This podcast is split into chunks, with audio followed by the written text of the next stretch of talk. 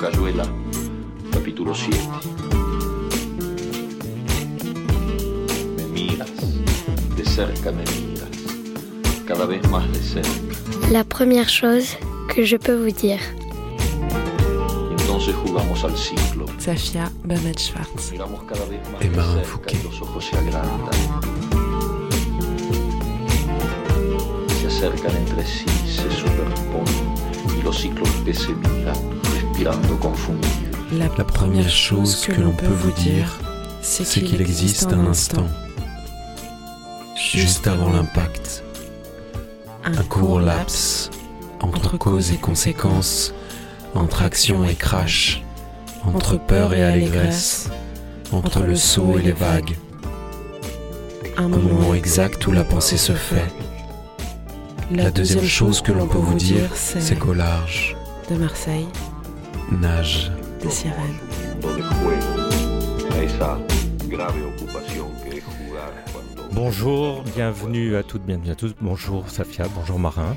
Pascal, On vous a entendu en duo, euh, une petite performance improvisée pour la première chose qu'on peut vous dire et pas que je peux vous dire puisque vous êtes deux. Voilà, ça au moins c'est clair dès le départ.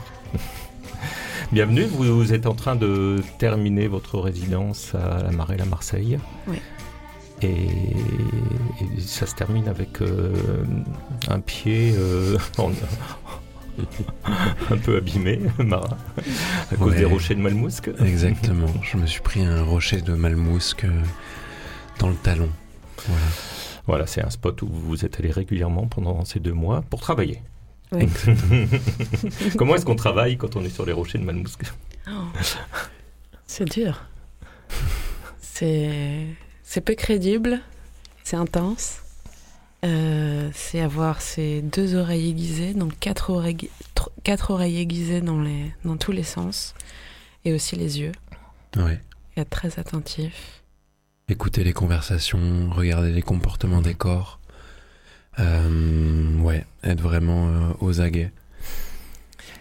Et ce que vous venez de dire là, c'est pour moi quelque chose qui vous caractérise euh, l'un et l'autre, l'une et l'autre, dans vos, dans vos travaux respectifs, euh, parce que je n'ai pas dit que vous étiez quand même euh, marin, marin Fouquet. Et, euh, tu es performeur, tu es romancier, tu es auteur, tu as écrit des, des textes dans, dans des nouvelles, tu fais beaucoup de performances. C'est ton premier roman qui s'appelle 7-7 ou 77, ça dépend comment, comment on aborde ça. euh, partait de la, la vie de quelques jeunes euh, du 7-7, euh, de leur vide, de leur violence vécue euh, au quotidien, et puis du regard justement euh, sur cette condition-là, sur euh, le, temps, l'espace que ça, que ça représente, exercé par, euh, par l'un d'entre eux. Donc une manière d'observer aussi, une attention aux détails dont vous venez de, de parler. Safia, toi, tu es artiste multiforme ou protéiforme. Tu es à la fois musicienne, peintre, autrice.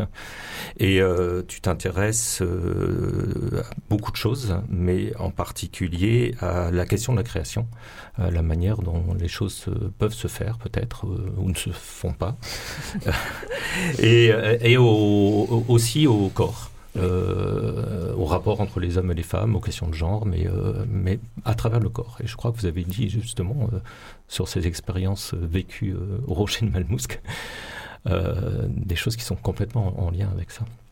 Alors, le principe de la, revue radiophonique, la première chose que je peux vous dire ou qu'on peut vous dire, euh, c'est de, partir sur un petit questionnaire euh, un peu... euh, voilà, c'est pas le questionnaire de Proust du tout, euh, c'est quelques entrées pour aborder, aborder l'œuvre, les œuvres et puis le travail en cours.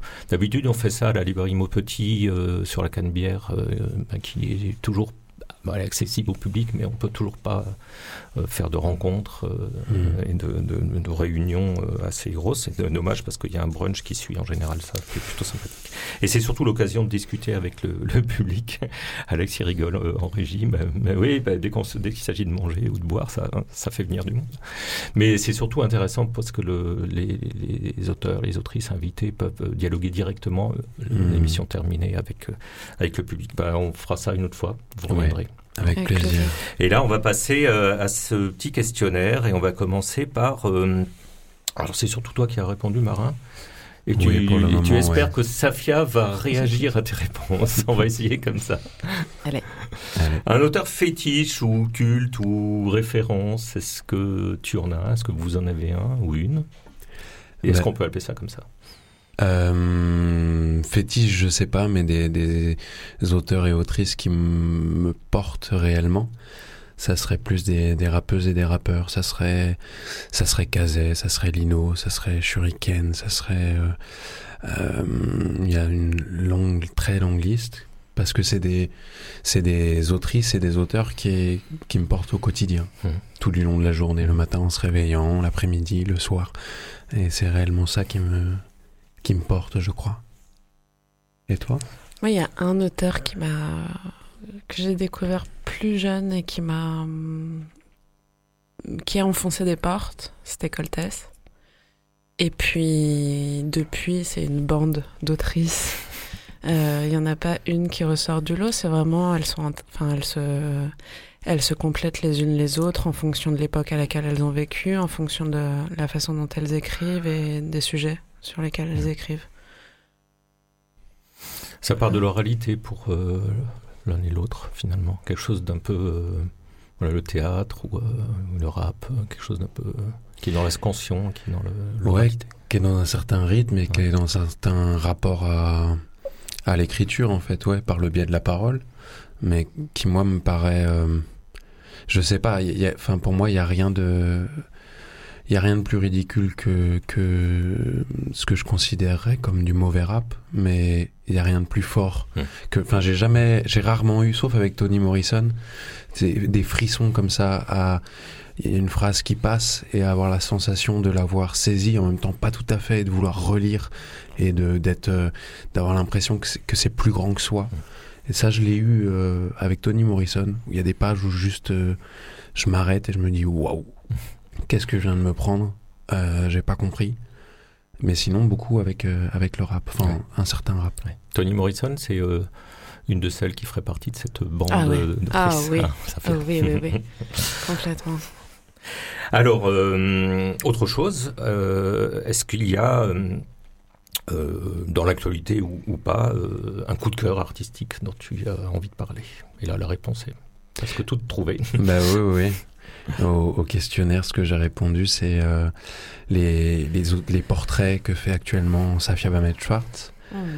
Euh, parce que non mais parce qu'il y a une, une on peut pas faire de petits cœurs à la radio mais on les imagine on les fait non mais parce qu'il y a, il y a à la fois une, une justesse et une tendresse et je crois que c'est vraiment ce qu'il y a de plus difficile à faire à réaliser euh, dans l'art et dans la vie parce que euh, écrire de manière euh, violente des choses violentes c'est assez facile en fait. Euh, choquer pour choquer, c'est assez facile. Euh, écrire euh, de la tendresse mielleuse, c'est assez facile aussi, c'est ce qui cartonne en librairie, en règle générale. Mais faire de la tendresse juste, en tout cas moi je sais pas encore le faire dans mes textes. Pas, enfin, il y a des moments où je crois que je l'ai touché à certains endroits dans cette set. Dans le prochain livre là que, que je suis en train d'écrire, il y a des moments où je crois que je le touche à peu près mais quand je le touche, c'est toujours par hasard. Il faut vraiment aimer ces personnages, je pense. Bah, du coup, les aimer comme euh, le, concept de la famille, c'est pas un concept que j'aime vraiment beaucoup et que, qui est à déconstruire, je pense. Mais je crois qu'il faut l'aimer vraiment comme un membre de sa famille, euh, indéniablement. Et pour ses, pour ses qualités, même pour ses défauts. Et garder que le bon et essayer de retranscrire juste le bon. En tout cas, avoir beaucoup, ouais, il faut avoir beaucoup de tendresse en fait pour ces personnages. Oui, carrément. Bah, en tout cas, dans, dans, dans, dans les autoportraits, enfin dans les portraits, les autoportraits, les portraits de Safia qui sont des portraits de, de essentiellement de, de femmes qu'elle admire et euh, il y a ce truc-là, il y a ce truc de justesse et de tendresse. En même temps, Safia, il y a beaucoup de portraits sans visage oui. Euh, dans ton travail. J'ai longtemps dessiné sans visage. Et malgré tout, cette tendresse euh, et cette proximité, on a l'impression que le visage existe en fait. le modèle peut être en fonction de l'attitude, en fonction du corps et en fonction de la tendresse du trait, peut-être.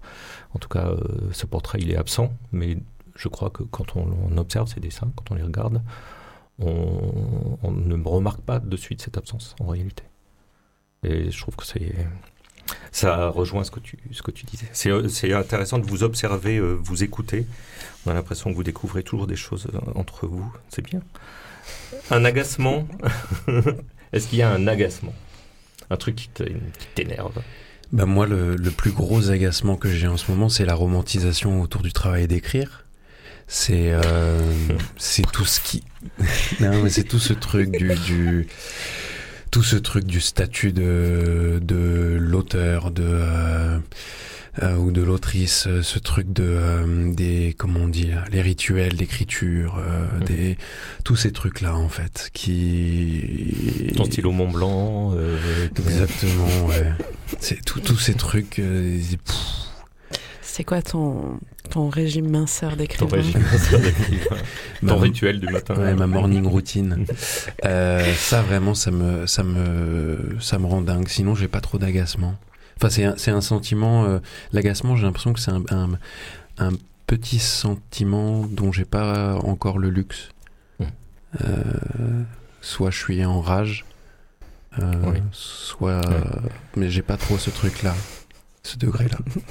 fais pas dans la demi-teinte. Moi, j'en ai un qui a ah. pas vraiment de rapport. C'est euh, Darmanin, premier, euh, pas premier ministre. Euh, de l'intérieur. Ministre de l'intérieur. Ah, non, qui a pas vraiment de rapport et en même temps, si, parce que c'est difficile de sentir légitime en tant qu'autrice quand euh, on voit la légitimité que certains ont à être à des, à des, à des postes euh, où on se pose la question de, de, de de merde de voilà leur compétence de, de, la euh, compétence et puis euh, de enfin de l'erreur 404 que ça provoque d'être ouais. chef de la police alors ouais. que on a euh, possiblement commis un crime et quand euh, quand t'es autrice euh, bah on te dit toujours mais est-ce que c'est vraiment du texte que t'écris alors que sur le papier sur l'écran de l'ordi c'est du texte?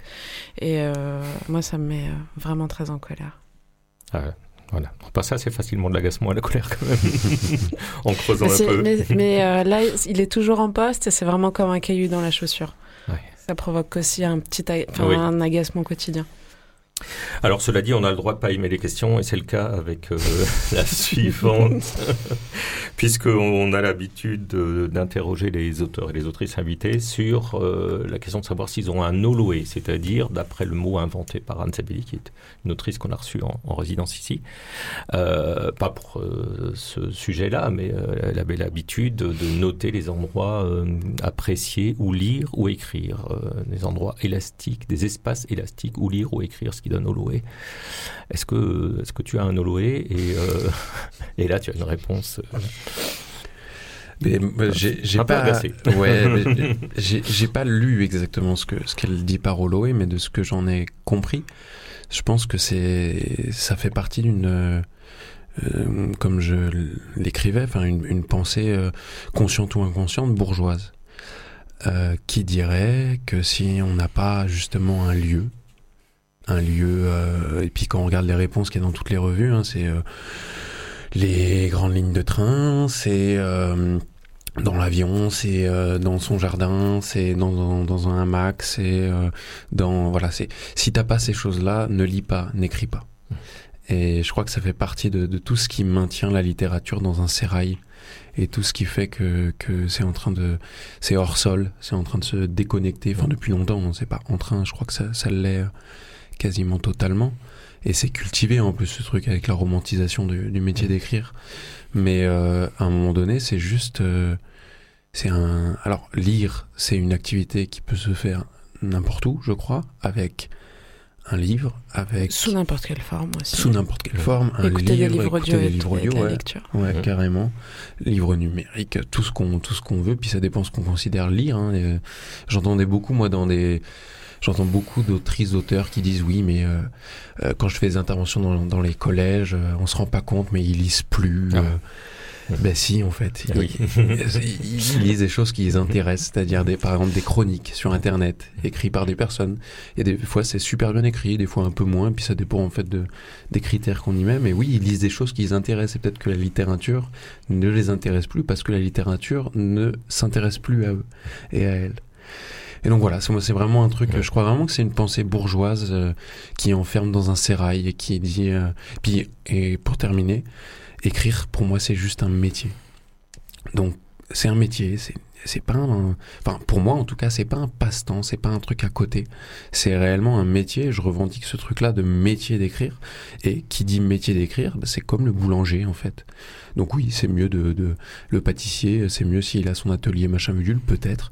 Et en même temps si on n'en est pas à la stade au stade d'avoir assez de thunes pour faire pour euh, pouvoir vendre ces, pâtisseries avec pignon sur rue, et eh ben on les fabrique chez soi et on les revend par d'autres intermédiaires ou comme le fleuriste, la fleuriste. Voilà, c'est. Moi, j'aimerais juste compléter, c'est que dans tous les dans tous les médiums que dans lesquels euh, j'ai pu intervenir. Euh, pour peindre, il faut du fric. Et ça m'est arrivé de pas en avoir, de pas avoir assez de fric pour m'acheter de la peinture, pour m'acheter des supports. Pour faire de la musique, il faut quand même avoir des instruments. Et puis pour faire quelque chose d'un peu professionnalisant, il faut aller en studio, il faut euh, avoir des machines, enfin faut avoir un peu d'argent euh, pour, pour, même pour faire de la vidéo. En fait, il faut pouvoir acquérir de quoi faire de la vidéo, même si aujourd'hui c'est formidable, on peut faire de la vidéo avec un iPhone. Euh, mais écrire, c'est la chose, c'est le truc le plus qui demande le moins de moyens et qui est vraiment le moins onéreux et que n'importe qui en fait serait en capacité euh, de faire puisque l'école est publique et gratuite. Et je pense également qu'il y a quelque chose de très classiste de considérer les écritures des uns parce qu'ils ont été, ont été produites dans un cadre particulier, dans un truc, qu'elles sont euh, euh, marquées de plus d'aura que certaines autres. Néanmoins, en tant que femme, je crois aussi beaucoup en euh, une, euh, un 2.0 de Virginia, de Virginia Woolf et qu'il faut quand même avoir une sorte de pièce à soi, un endroit où on n'a pas de charge mentale, un, un endroit où un endroit de liberté, un endroit safe pour pouvoir écrire. Et contrairement à toi, par exemple, je peux pas écrire à la terrasse d'un café parce que à la terrasse d'un café, je serais importuné mmh. et je serais coupé. Et c'est pareil pour la lecture, d'ailleurs. Mmh. Ouais. Donc je suis un peu, je partage ton opinion, mais je suis un peu plus, pour ma condition à moi, euh, plus réservée et qu'il faut quand même que je m'offre un certain luxe d'écrire ou de lire. Que tu te l'offres et que tu te l'imposes. Oui. On va faire une petite pause musicale.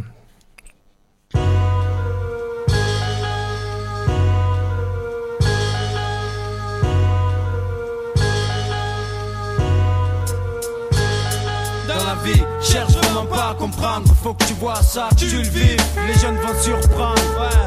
On a du vice à revendre et du pognon à prendre. L'État nous pèse et tu le sais, on va se défendre. Cherche pas à comprendre, je dis ce que je vis et ce que je vois. Y a pas que la mauvaise volonté qui t'écarte de la bonne voie. Qu'ici bas, on n'a pas toujours le choix. Dans ma tête, c'est l'orage, même si la pluie ne tombe pas. J'ai suivi un droit chemin, j'ai pas besoin qu'on me félicite pour ça. Le malheur ne reste jamais loin, le destin n'a pas béni les miens. La nuit tombe, l'impression d'être seul au monde. Ce soir, le chat a l'air comme un chien entre deux rondes de Condé. Le trottoir est désert, à part des clochards par terre, le long des murs, carton couverture, les temps sont durs. À côté, je vois passer des Mercedes et des Z3, y'a des sous. Le tout est de pas à comprendre. Cherche vraiment pas à comprendre, faut que tu vois ça, que tu le vives. Les jeunes vont surprendre. Dans la vie, on a du vice à revendre et du pognon à prendre. L'État nous baisse et tu le sais, on va se défendre. Catapulté dans ce monde où la rage est à la mode. Braquage, arnaque de code, jeunes veulent faire de la caille. Dans la rue, ça mène des batailles. Ou anticiper sa mort et pire que la mort elle-même. Histoire de cam, pour mes frères, ça serait un drame. Peut-être sonner l'alarme, les gosses n'ont plus rien. Faut cramer des armes, demain on rentre des calibres. C'est la rage, mon frère, la vie a un goût amer. Fais gaffe où ça travaille par derrière. Observe toujours tes arrières, où tu finis en galère dans la rue. Plus que des coups en traite, plus rien à faire, plus rien à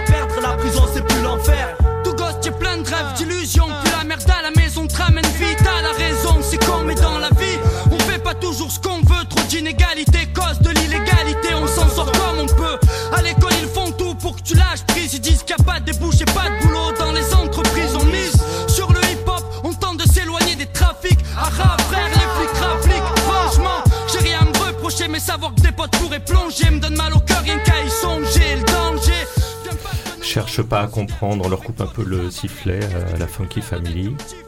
ce choix musical, bon, bah, ça rejoint ce que tu as dit un petit peu tout à l'heure. Euh, à propos du rap, de la scansion. Je rajouterais, faut que tu vois ça, que tu le vives.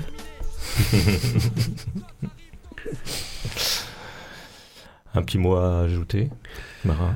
Bah non, on a envie de faire écouter ça. Ouais, on a choisi ce son euh, à deux.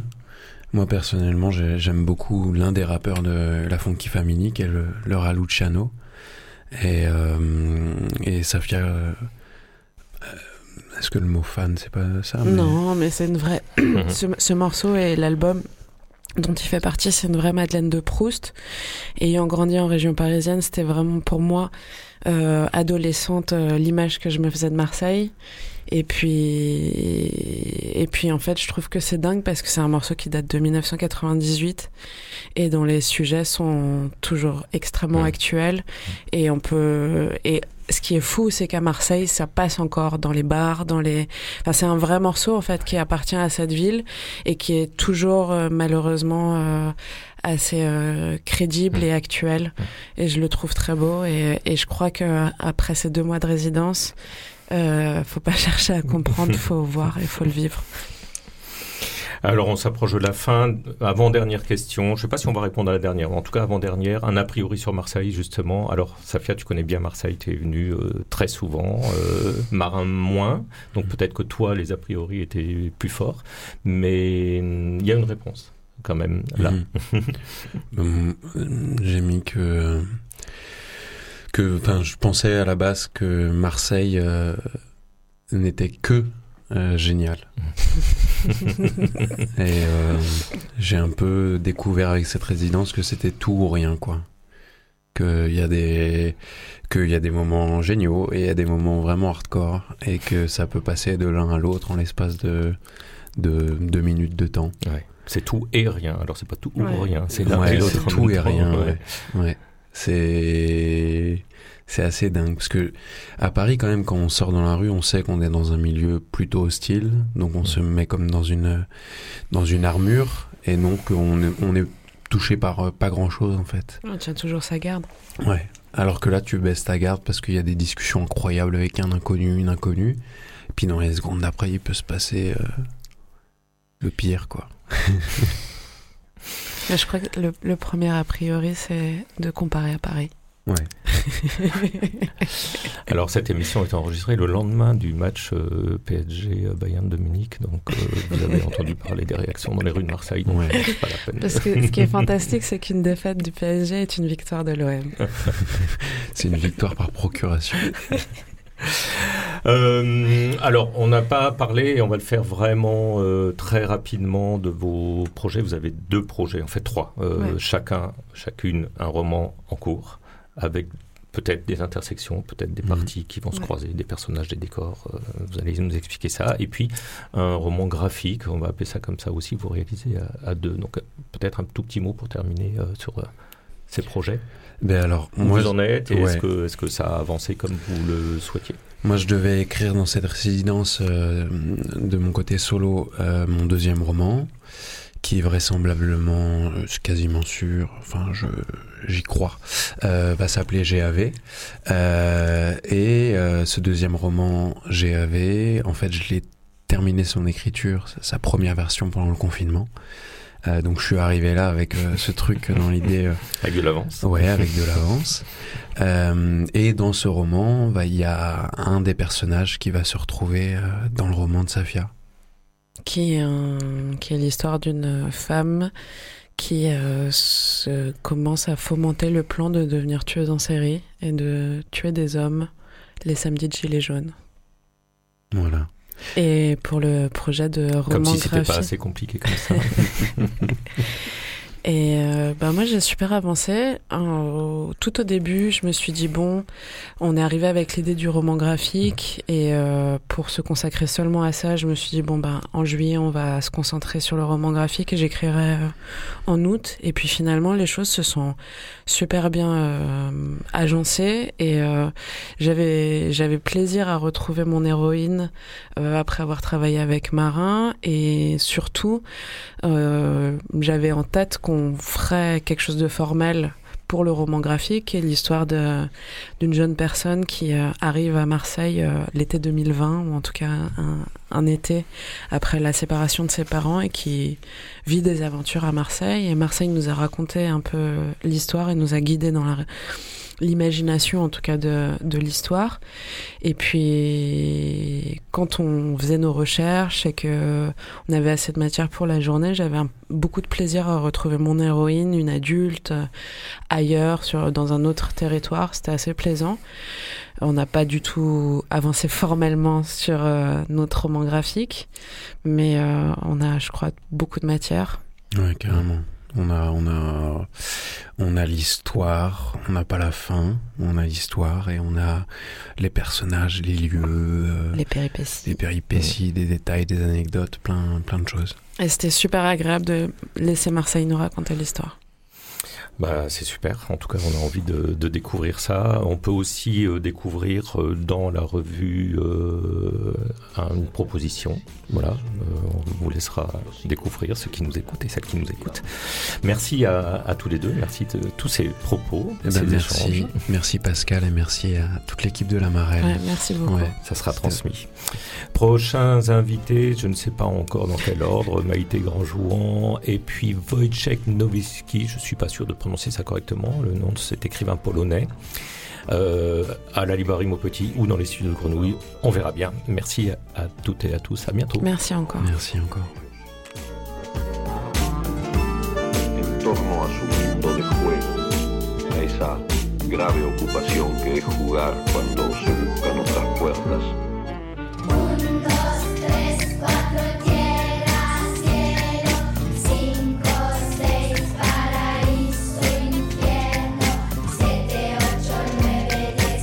La première chose que je peux vous dire est une revue, radio et papier, dont le titre est inspiré par la première phrase de La vie devant soi, le roman de Romain Gary et Milajard. Production, Radio Grenouille et La Marelle. Présentation, Pascal Jourdana. Voix, Manon et Violette. Suivi de production, Fanny Pomarède, La Marelle, et Pauline Gervais, Radio Grenouille. À la technique, Jean-Baptiste Imbert.